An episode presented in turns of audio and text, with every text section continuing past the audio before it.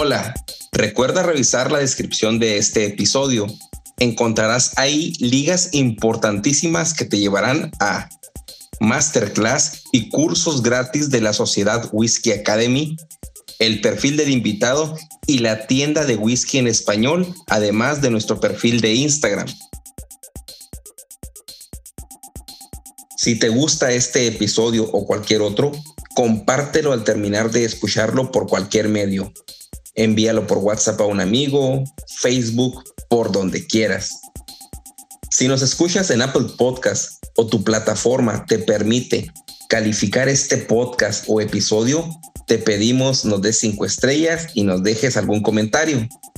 Recuerda que si compartes, comentas y calificas, nos ayudas a que este podcast sea descubierto por más personas apasionadas al whisky como tú y yo. Hola Marcos, ¿qué te estás tomando? Hola Naum, ¿qué tal? Estoy tomando un Cardú. Cardú.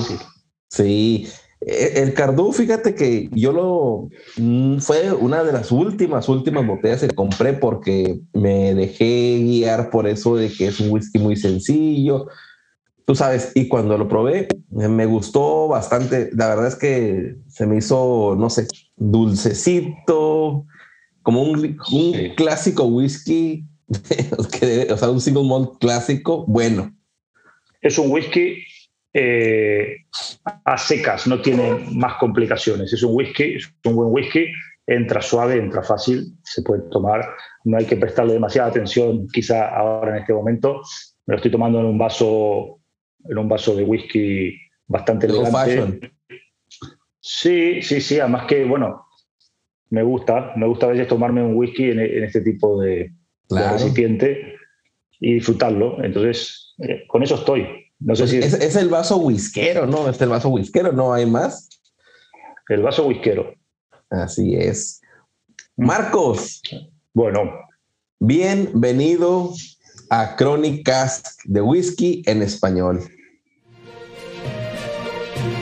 ¿Qué onda, George? ¿Arrancas? ¿Arranco? Pues, Échale, mi querido. Ah, somos, somos bourboneros, un par de idiotas con mucha sed de tomar bourbon. Para las personas que no me conocen, me llamo Daniel Navarro, me pueden decir Dani estábamos en nuestros primeros pasos, cuando empezábamos a comprar nuestras primeras botellas, que no conocíamos mucho incluso las diferencias. Soy Roberto Ledesma de Argentina, soy parte de Crónicas y tengo para ustedes la pregunta a los invitados. ¿Qué personaje andaba siempre encerrado con dos pistolas? mi nombre es Álvaro Pino, eh, yo vivo acá en Santiago de Chile. Cuando el whisky escocés el próximo año, eh, digamos, destilerías con licencia, el próximo año cumple 200 años, en 1823. Mi nombre es Manuel Otero, soy de Puerto Rico, la isla del encanto, y por aquí... Eh, José Otero, de aquí de Puerto Rico también. Pues entonces se llevaba su, su botellita y ahí entonces se lo brindaba a la gente y ellos ahí les gustó tanto y tanto que después lo comercializaron. Hola, soy Miguel Cobos de México, parte de Crónicas, y en cada episodio tengo un dato curioso para todos ustedes. ¿Sabías que la primera destilería en Ayla en usar barriles ex bourbon fue? Un placer, Jorge. Gracias a ti, Naú, por, por invitarme. ¿Cómo de algo que se produce básicamente de tres componentes, que es cebada, agua y levadura, surja una gama tan amplia eh, mi nombre es Ariel, yo soy eh, acá de, Argentina, provincia de Buenos Aires. El líquido en el barril para alterar su sabor. Esa práctica solo se hizo masiva en la elaboración de whisky a principios del siglo XIX.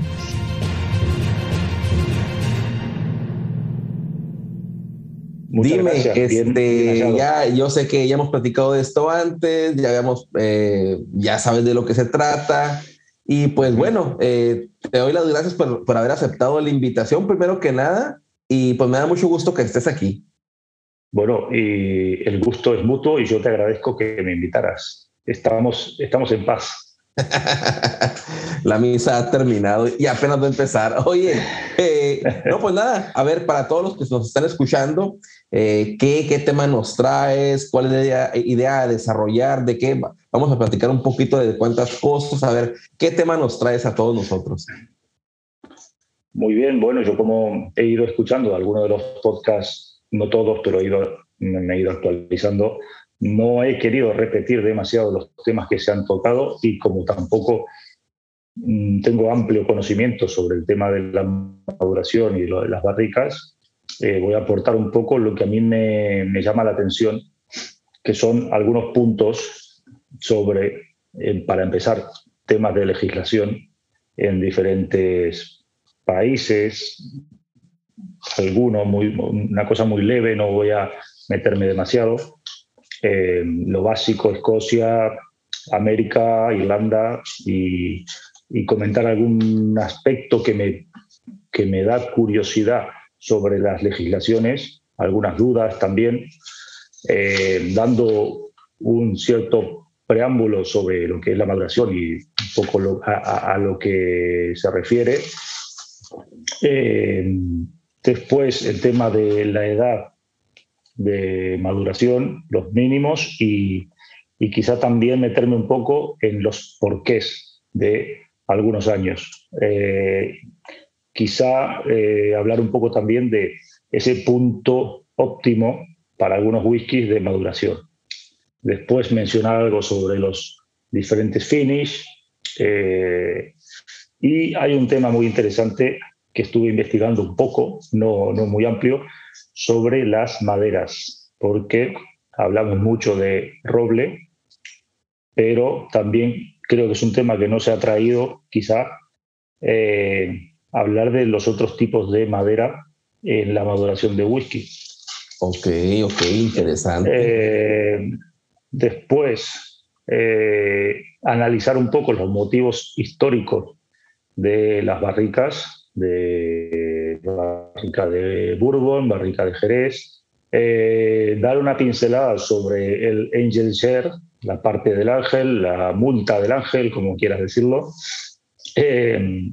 Después, volver a tocar el tema ese de la maduración adecuada, eh, comentar brevemente los cash strength, porque me interesaría hablar contigo un poco de... Esto es un poco más eh, algo personal, subjetivo. No quiero desarrollar, porque aquí creo que todos sabemos, o doy por hecho que sabemos todo lo que es un cast strength, no voy a analizar la parte técnica, pero quiero hacer algún comentario. Y por último, hay un concepto que se llama marring, eh, casamiento o algo así, vendría a traducirse, sobre algún whisky premium que se maduran un blend en, en una barrica y en fin, creo que ahí voy terminando porque son un poco los temas que me interesaban traer al, Crónicas.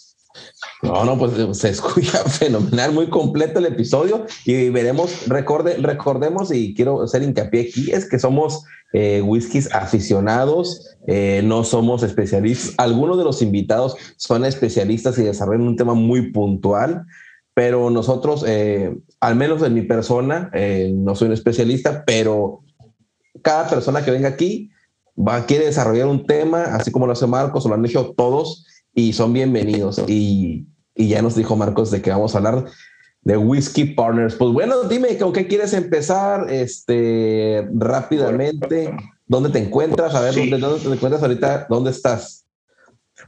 Bueno, eh, antes que nada, como ahora he hecho el resumen de lo que vamos a hablar, el que se quiera ir se puede ir, porque no hace falta que se quede.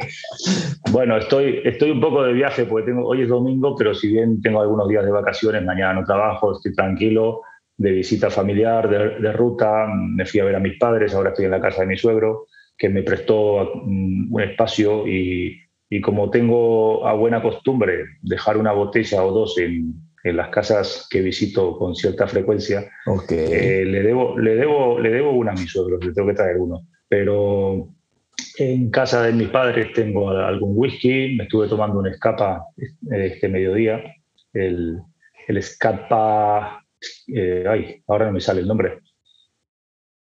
Pero bueno, es uno que lo dejé en casa de mis padres y a mi padre no le gusta, entonces cuando voy voy tomando. Claro. Eh, y acá mi suegro tiene alguno que otro, tiene, tenía este cardú y digo, bueno, voy a tomar el, el cardú y estoy, estoy de prestado, así que si me vienen a echar me voy a tener que ir de, este lugar. Eh, estoy, estoy tranquilo, creo que se escucha bastante bien y estoy cómodo. Y, en buena compañía. Perfecto, muchas, gracias, muchas gracias. Y bien, ¿por, ¿por dónde quieres empezar? Eh, mencionaste varios temas, eh, bueno. traes tu, tu, este, tus puntos a tocar y con qué quieres empezar. Sí, sí, sí, a ver, eh, lo, lo que sí que un poco, a ver si, si, me repito un poco, voy, voy saltando porque hay cosas que se han hablado, hay varios episodios de Crónicas eh, mencionar un poco lo básico ¿no? de la maduración, que sabemos que en muchas regiones el whisky hasta que no pasa un tiempo determinado de maduración no se puede llamar whisky. Me voy a remitir un poco más a Escocia porque ¿qué pasa? Creo que muchos hemos aprendido a partir de Escocia. Eh, Escocia ha desarrollado el whisky en amplitud, tiene mucha experiencia, muchos años, entonces eh, simplemente decir que para llamarse whisky eh, debe pasar un tiempo determinado en barrica. Después hablaremos de alguna excepción, eh, pero vamos a quedarnos con ese concepto. No, el whisky, lo que es el new make, no se puede tomar así como sale del, alambique. entonces, aquí nos ponemos en, el asunto de la maduración.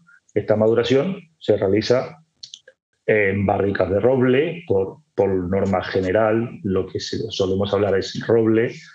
Eh, lo que se utiliza habitualmente son barricas ex-bourbon y barricas de Jerez, vino de Jerez español, cherry. Eh, últimamente, últimamente, a ver, hace unos años están dando acabados finish eh, en, otros tipos de barricas, como es el Oporto, como es incluso barricas de ron, eh, calvados, se está usando también el roble virgen, barricas carbonizadas de roble virgen para dar un finish. Eh, tenemos un ejemplo del Tomatín Legacy que a mí personalmente me está gustando más ahora el tema de los acabados eh, en roble virgen o en ex bourbon. Mm, no te, no te voy a decir que no me gusten los, los sabores de sherry, los afrutados, los dulces, pero como todos son momentos y etapas y bueno, ahora mismo me está gustando más el, el acabado tosco ese de la barrica virgen o la barrica incluso de Bourbon, que el Bourbon no voy a decir que sea tosco, pero tiene, quizá no, no tiene ese dulzor tan afrutado como los vinos. Ahí eh, coincidimos, ¿eh? yo también estoy en una etapa donde la, la, predominancia del ex Bourbon y en su caso, como tú lo dices, la barrica virgen, que yo solamente tengo una expresión que es el Dinston Virgin Oak, que se me hace maravilloso. Y por eso te decía lo del Cardú. Me tocó en esa etapa donde eh, está, bueno, donde estoy ahorita, que es la de, o sea, me, me eh, son etapas, ¿no? Porque uno pasa, yo empecé con Bourbon, sinceramente yo empecé, todo mi, andaje en esto fue Bourbon, luego salté al single malt y el single malt lo primero que descubrí fue el ahumado. Me, me, te lo que, de cabeza. Sí, sí, con eso inicié, inicié Arbeck Ugidai y, y me exploté y tengo varios, ya ahorita veo un ahumado, o sea, ya veo donde dicen este Kilkerran, ahumado, pit créeme que lo veo y no, o sea, no, no, no me voy por ella porque quiero otra cosa. No, no, no me gusta. Muchos dicen, ah, tengo unas expresiones que ya he mencionado antes, que es el Kilcoman, el PX, full maduración, edición súper especial, buenísima, y tengo el Sanai que tiene bourbon y tiene eh, sherry, y me voy con el Sanai.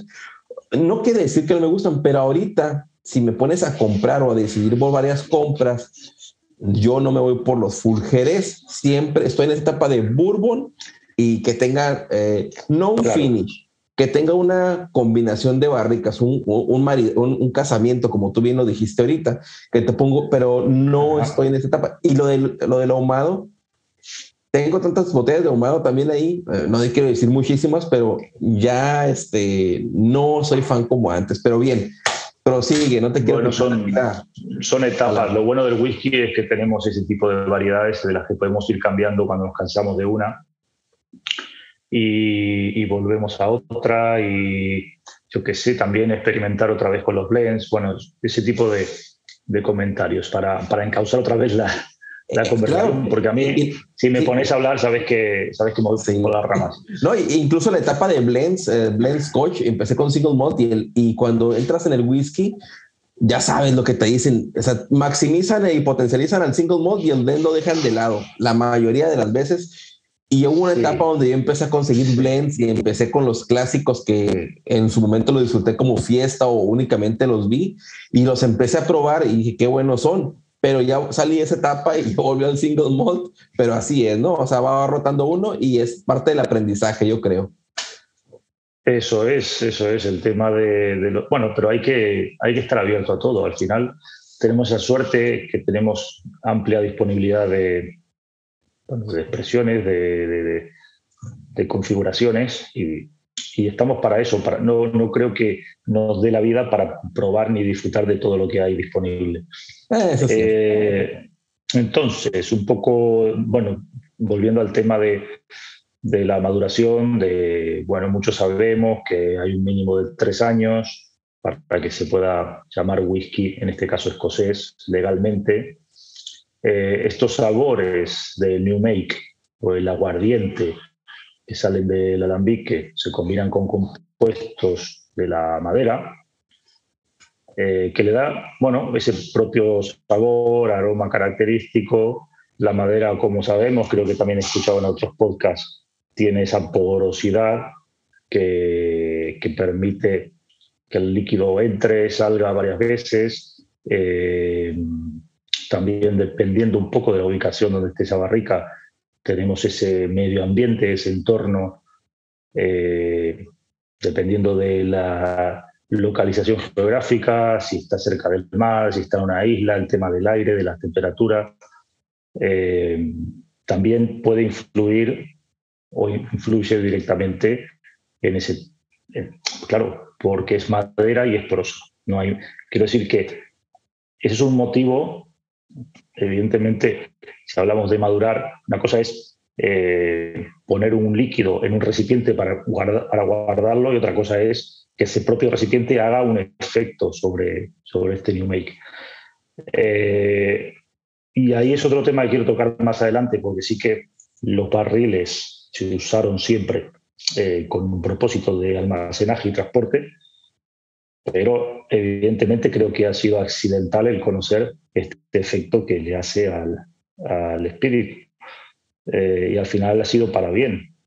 Yo no, no sé, no, creo que no concibo un whisky destilado New Make si no tiene su correcta maduración. Para mí es fundamental, para muchos. Entonces, eh, durante esta maduración, al ser este, esta barrica de, este material de madera con esta porosidad, eh, tenemos esta evaporación también, aparte de todo el intercambio que hay, tenemos intercambio del contenido interior hacia, hacia Los Ángeles. Esto hay que pagar un impuesto, más, más que tantos impuestos que se, le han puesto al, whisky, también tenemos impuesto de Los Ángeles. Eh, y esto es un tema que, también vamos a tocar más adelante porque hay porcentajes más o menos, más o menos según la temperatura, según la zona, la humedad, donde estén guardados. de, quizá siempre hablamos de un 1 al 2% al año de, del espíritu que se pierde. Eh, también se pierde fuerza con el tiempo, se pierde, eh, bueno, un poco de... porque la barrica le da carácter, le da, lo redondea, lo suaviza, pero al, mismo tiempo que gana carácter de madera, pierde carácter del, espíritu, el, destilado. Entonces, eh, hay que ver, hay que valorar eso de los whiskies más viejos, más, más añejos, más madurados. Ojo, no confundamos calidad con, años, que para algunos casos sí es necesario, pero, pero vamos a ver a quién, quién puede dar una buena nota o una nota objetiva de un whisky de 70 años, por decir, sí, exacto. decir algo.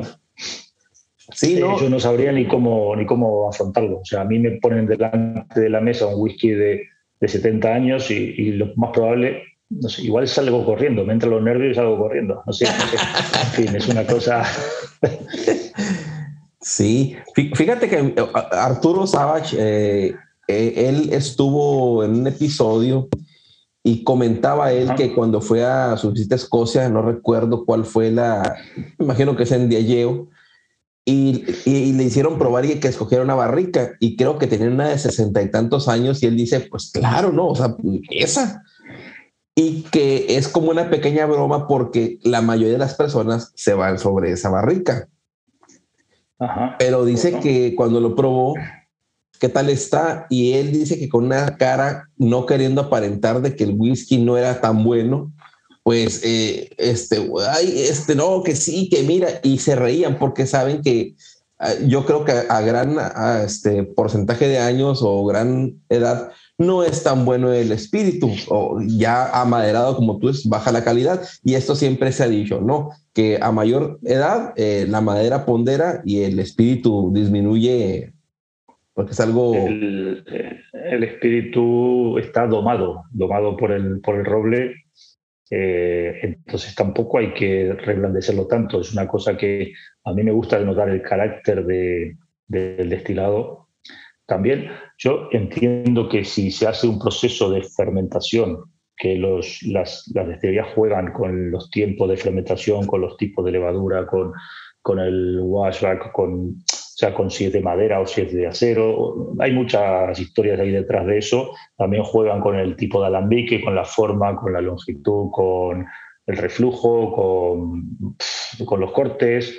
Entonces, si estamos poniendo tanto cuidado en, esos, esas dos fases, incluso también los, los que son ahumados y estamos dando ese tipo de perfil, eh, no sé estoy, estoy siendo un poco ignorante en este asunto, pero para mí quizá pierde sentido dejarlos morir en una barrica tantos años, que tendrá su explicación y tendrá su porqué. Los que hacen este producto no son, no son imbéciles, saben lo que hacen. Entonces, eh, pero bueno, yo tengo esa inquietud. Digo, hay cosas que, queremos, eh, chupar madera o tomar un whisky en condiciones. Pero por supuesto.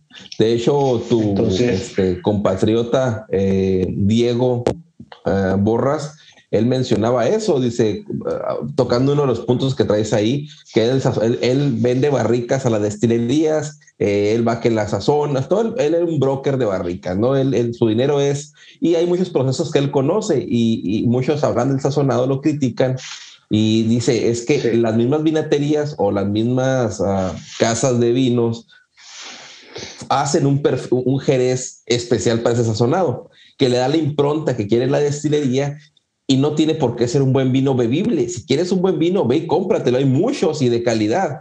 Pero cuando quieres un whisky con una impronta deliciosa, pues hay whiskies con esa impronta de una barrica sazonada. No tiene que ser madurada por años solo porque diga ahí va a ser bueno tampoco. Claro, y ahí hay un parte de historia de los motivos por los que también quería, quería tocar, que, que sí que digamos que todo tiene su... Uno no, uno no se despierta un día y dice, voy a madurar en, en sherry. voy a... O sea, tiene, todo tiene su, su, su, motivo. No lo voy a analizar en profundidad porque tampoco tengo ese conocimiento tan amplio, pero sí que voy a tocar un poco las impresiones que, que tengo.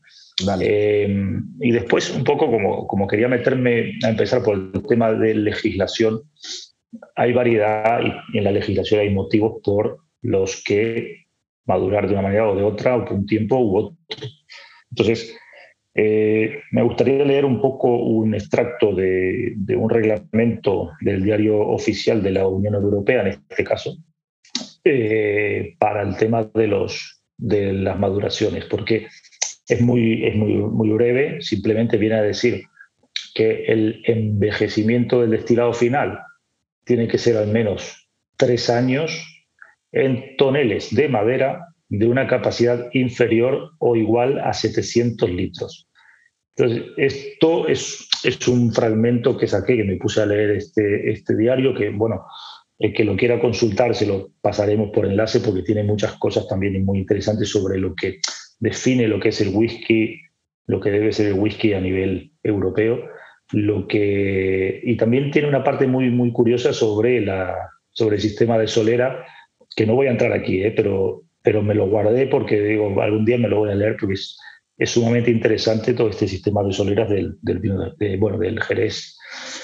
Em, entonces, bueno, saqué un dato de ahí porque cuando hago referencia a este tipo de, de tiempo de maduración de tres años, hablamos mucho de los tres años eh, en Escocia, en Escocia se planteó hacer tres años, eh, tiene, tiene un motivo, tiene, eh, digamos que Mm, quizá en algunas zonas donde el tiempo cambia más, de una manera más extrema, o hay más calor, más humedad, o la parte que se evapora es tan alta, no tiene sentido dejar el whisky tres años en una barrica. Eh, y después, ahora hablaremos de, otras cuestiones que, por ejemplo, eh, hemos tocado bastante el asunto de Escocia ¿no? de, los, de los tres años, de los finis, de los acabados, de... Bueno, entonces ahora vengo a tocar el tema del el bourbon y el whisky americano. Ok. Eh, oí por ahí un comentario eh, que me hicieron, que me hizo mucha gracia, ¿no? que hacemos, eh, agarramos una barrica, le hacemos un agujero por arriba y otro por abajo y hacemos pasar el, destilado y ahí ya tocó barrica. No, digamos que no hay establecido un tiempo mínimo. Esto pasa también para, para el WIT y para el RAI. Eh, entonces se rigen por esa, por esa legislación. Eh, sí, que los, los strikes deben tener dos años. Eh, quizá en algunas zonas como Tennessee, como Kentucky, que tienen ese tipo de clima, de temperatura, de humedad y demás, eh, el, el, espíritu ya adoptó una, una característica de la barrica en poco tiempo. Y además, estas barricas, como por ley, deben ser nuevas, carbonizadas nuevas. Eh, estamos hablando de un toque muy personal que le da ese, ese roble a, a ese destilado. Entonces, eh, es un poco nombrar los años, por ejemplo, en Irlanda hacen mención a las barricas de madera, no de roble, a diferencia de Escocia. Ok. Eh, durante un mínimo de tres años. Tenemos en cuenta que la, la ubicación geográfica, más o menos al norte, que tienen tanto Irlanda como, como Escocia, es similar, por tanto podemos tener ese tipo de temperaturas, climas y tal, que, los tres años son, eh, son justificables. Entonces, Irlanda, por cierto, quería hacer un, un, pequeño comentario. Cuando se habla de Irlanda, de la industria del whisky, se habla de la isla completa.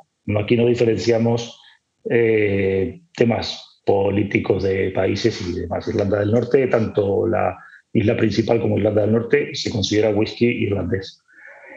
Eh, entonces, esto, este tema de, del bourbon a mí me da una cosa que pensar, porque eh, se tiende mucho a utilizar en Escocia y en otros lugares para madurar las en, barricas de ex bourbon, y tiene su lógica, el bourbon tiene que utilizarse solo una vez esa barrica, ¿qué van a hacer con la barrica usada? O sea, vamos a.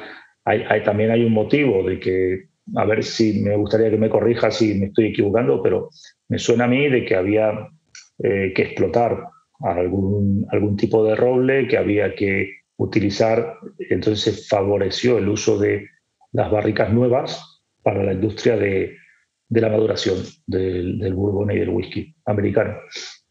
Entonces, eh, estas barricas tiene lógica que se envíen a Escocia o a otros países para que, como no tienen esa ley de utilizar maderas de primer uso, barricas sin usar, eh, puedan aprovechar.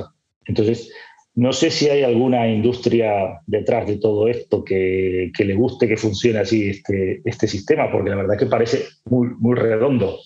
Es como decir, bueno, me termino las barricas en Estados Unidos, las mando a Escocia y ahí las siguen usando. Es, es redondo.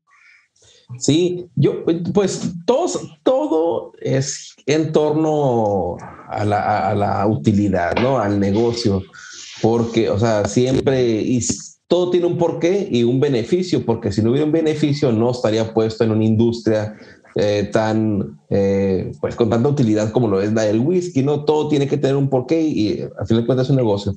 Pero recordemos que, como, decimos, el, el, la maduración eh, nació por el almacenaje en contenedores de lo que había, ¿no? Yo lo que sé en cuanto a un dato ahí, que la Freud, la, la destilería, fue la primera que utilizó barricas ex bourbon, porque antes se utilizaba puro ex jerez o lo que había ahí, porque así es, así es, ¿no? Así Europa es, es muy vinatero. Entonces, el primero que utilizó, el primero en, la, en Ayla fue este, la y fue por una cuestión, me imagino, de pues, reducir costos, no hay más. Eh, así, así mismo creo que Irlanda dice contenedor de madera y no especifica por tener flexibilidad de utilizar varios tipos de madera. No, no lo veo. Tiene, tiene sentido. De hecho, si alguna vez en América se cambia la ley y dicen que pueden reutilizar las barricas, a ver a quién le compran barrica los, los escoceses. Eh, por eso nació el whisky americano, por no ponerle bourbon, pues se puede utilizar barrica reusada, eh, tú sabes, o sea, todo, todo tiene una salida siempre. Es whisky americano, no es bourbon, utiliza otro tipo de barrica, pero igual te lo venden como el real espíritu americano, ¿no? Como, como sabemos, el, el bourbon, como o el whisky americano, el bourbon no tiene ese mínimo obligatorio de permanecer en barrica. Yo me planteo una cosa muy, muy loca, ¿no? De si, por ejemplo, rellenan una, meten en una barrica nueva, meten el destilado, lo mantienen ahí una hora y lo sacan, eso se puede considerar un bourbon. Y la barrica se puede considerar ex bourbon, porque hubo bourbon ahí dentro. Entonces, eh, después esa barrica, si se envía a Escocia, por ejemplo, no estoy diciendo que pase ni que, o sea, es una cosa, es un planteamiento que hago un poco loco, pero si esa barrica después le meten whisky, ¿qué aporte de bourbon le va a dar? Igual quizá le da, porque absorbió en ese tiempo, pero, pero, pero en las etiquetas que ponen es bourbon, ¿cuánto de bourbon hay ahí? ¿Cuánto de, cuánto de, ¿no? de, que le transfiere esa barrica en bourbonada? Entonces, eh, no, no, no, es una cosa que pase, no tengo constancia de que el whisky lo dejen muy poco tiempo en una barrica. Por suerte lo, lo, suelen dejar bastante más tiempo. Eh, pero bueno, nada, ahí dejo un poco la, ese paréntesis que quería comentar que me, que me, hacía muchas gracias. Eh, y, bueno, y un poco también hablar del tema de los, de los que siempre estamos comentando, del tema del Jerez, el tema de, incluso las barricas vírgenes, el Oporto, la Sidra, Marsala, eh, Borgoña, vino tinto, ojo con el vino tinto, que las barricas de vino tinto le dan un toque muy particular. A mí me gustan los, eh, las astringencias que da eh, los taninos, a, los finales, los taninos. Sí, sí, sí, sí, sí.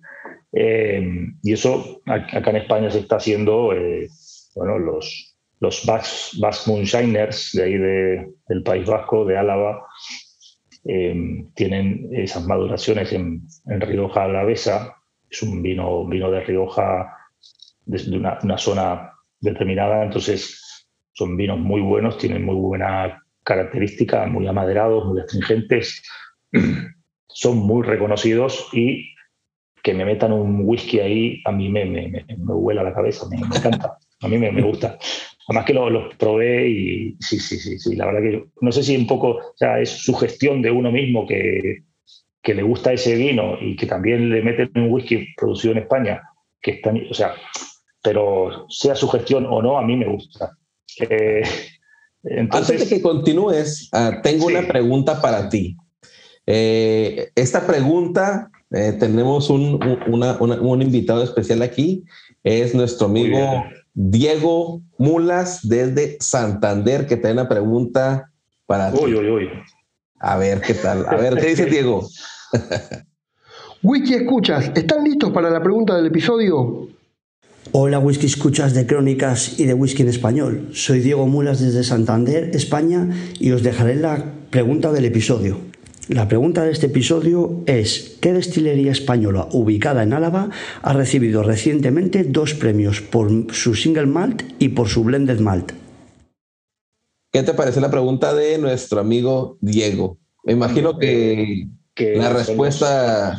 Eh, no, hay mucha, no hay mucho que, buscar aquí. Eh, son dos Fast que tienen esta. Eh, sí, tampoco hay. Es una pregunta fácil. Pregunta fácil. No, y no es una pregunta fácil para ti, sí, porque estás ahí. Pero la mayoría de las personas que están escuchando el episodio probablemente no saben esa respuesta. Eh, que tú le dijiste, pero bueno, no sabemos si realmente son los Basket Moonshiners. Vamos a, vamos a ver qué nos dice Diego. Vamos a ver qué dice Diego.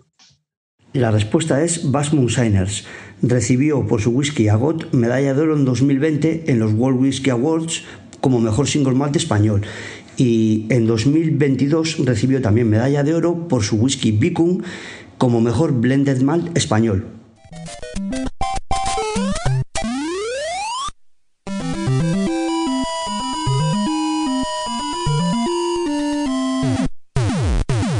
Pues acertaste totalmente esa respuesta. Fue tuya, fue como si recuerdo eh, Tony Cook de los Chicago Bulls.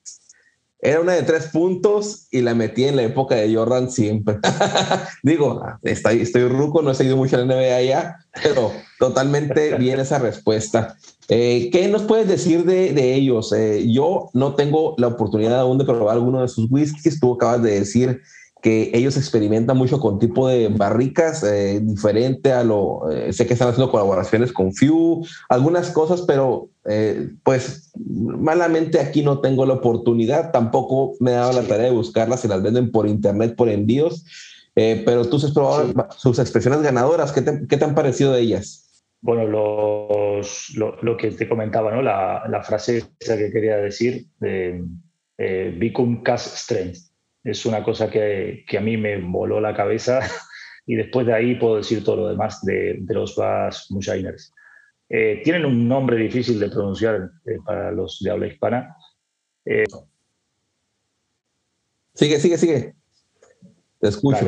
Entonces, entonces de, los, de esta gente conozco el, el, el Agot, hay esta versión eh, Pioneer. Okay. Eh, hay otra versión de Agot 4.6, creo que se dice. Después probé el Bicun. el Agot es una malta, es, un single malt, malta propia, malta, bueno, malta local. Y el Bicun es ese battle malt con su malta de, de Agot y eh, otras maltas que ahora no recuerdo si eran de la isla de, de Mul. Estoy un poco perdido ahora, pero me suena que era eso. Eh, esa, mezcla de maltas es excelente y, como dije antes, el Cash Strength de Bicun es tremendo. El, ahumado, el ahumadito ese que tienen de, turba, eh, es un whisky tirando a un perfil también bastante escocés, tienen esa manera de elaborar. ¿Qué pasa? Que el moonshiner eh, tiene, tiene ese carácter propio de hacer las cosas según sus convicciones y ellos también se hablan, se refieren mucho a eso. Eh, bueno, soy, tengo, tengo cierta ascendencia vasca también por, por familia y sé que, que, el carácter de, de, esa gente eh, concuerda mucho con, con opiniones personales de cómo debe hacer uno las cosas. Entonces, ese tipo de filosofía son, bueno, son gente que está ubicada en el, en el País Vasco, en la provincia más al sur que es, que es Álava. les tengo pendiente una visita. Es un whisky español que está dando mucho que hablar. Y, y poco más puedo contar. Estuve probando algunas expresiones. Eh, recientemente mi, mi, amigo José Vallejo el Spanish Whisky Fan de Granada, que le encanta todo lo que tenga que ver con whisky españoles, me mandó unas, muestras, estuvimos, estuvimos catando. Eh, el whisky español en sí tiene un perfil muy particular, muy agradable, eh, diferente a todo lo que uno pueda conocer. Y en particular estos Bass Moonshiners están haciendo un trabajo increíble. La prueba, esta última, la mezcla de Few con Bourbon, no la he probado. Sí que he leído alguna nota de cata. tengo cierta curiosidad por probarlo, pero como a mí particularmente el Bourbon no es una cosa que me llame demasiado la atención, me estoy tardando un poco en probarlo. Sí, yo quiero hacer un paréntesis en eso que dices tú, porque hablamos de los whiskies que los premiaron, ¿no? Que tienen premios. Yo quiero hacer un paréntesis con esto de los premios. Es, es, alguna interpretación personal más allá porque los premios van a seguir existiendo si, yo creo en ellos o no. Pero mira, te voy a decir algo que es, es algo que, que debemos tener. Muchas personas dicen, es el whisky número uno o los 10 whiskies mejor eh, eh, propuestos por esta página. Y muchos dirán, bueno, yo no, a mí no me llaman la atención los, los, los premios, sí que, pero te voy a decir algo. Sí. Cuando estás en el medio, en el medio del whisky o en cualquier cosa, y que de repente tengas un negocio, digamos, de una, una farmacéutica o una farmacia donde vendes ahí medicinas, y que, y que en un artículo anónimo salga de repente tu farmacia posicionada como la número uno o la ganadora de servicio a cliente en tu localidad. ¿Te sentirías orgulloso, Marcos, de eso? Sí, pero evidentemente porque esos, esos premios, esos reconocimientos los, da alguien con un criterio fundamentado. Entonces, sí, o sea, eh, eh, eh, es a lo que voy. Vasquez Moonshiners este, mandan su whisky a, o lo, a que lo a, la competencia, sale ganador en San Francisco o ahora que hay un whisky peruano, Black Whisky creo se llama, de Mike, y gana en Nueva York también el whisky del año. Digo, o sea, y te lo digo como, como algo personal el podcast lo tengo yo y de repente busco en un ranking de la nada, me digo, ¿y, quién lo escuchará? Yo, me, yo, no sabía dónde me escuchaban, dije, voy a buscar que tengo algo en los rankings en internet y de repente estoy en una posición cuando una empresa como Apple Podcast me pone en una posición número 5, 20, 25 o, o alguna inclusión número uno. Claro que uno se alegra, me explico, porque no, al menos nosotros no somos unas grandes empresas como dicen, no, que seguramente pagan porque no, no, uno está en el medio, te ponen ahí, te sientes contento y te inspira a seguir. Entonces yo creo eso, esto de los premios, que si está, eh, por algo está ahí, no es porque, o sea, eh, eh, porque se lo ganaron a pulso. muchas veces vemos empresas, perdón, déjame terminar la idea nada más, que dicen, no, seguramente están ahí porque no, que supones que muchas cosas, pero tú los conoces, eh, tú has, visto, conoces los que, pero todos se ganan a pulso su trabajo, Mike, tanto como los eh, tus compatriotas, tanto como yo, ¿no? En su caso, que si nos ganamos alguna posición ahí, nos da inspiración, eso es todo. Eh, y, eso es ser la idea, ¿no? Que no dejemos de, no va a ser el mejor whisky probablemente porque cada quien tiene su paladar, pero está reconocido y está en primero por algo, ¿no? Porque tiene algo diferente, porque estuvo muy bueno ese lote, no sé, pero la posición la tiene y hay que aplaudir eso.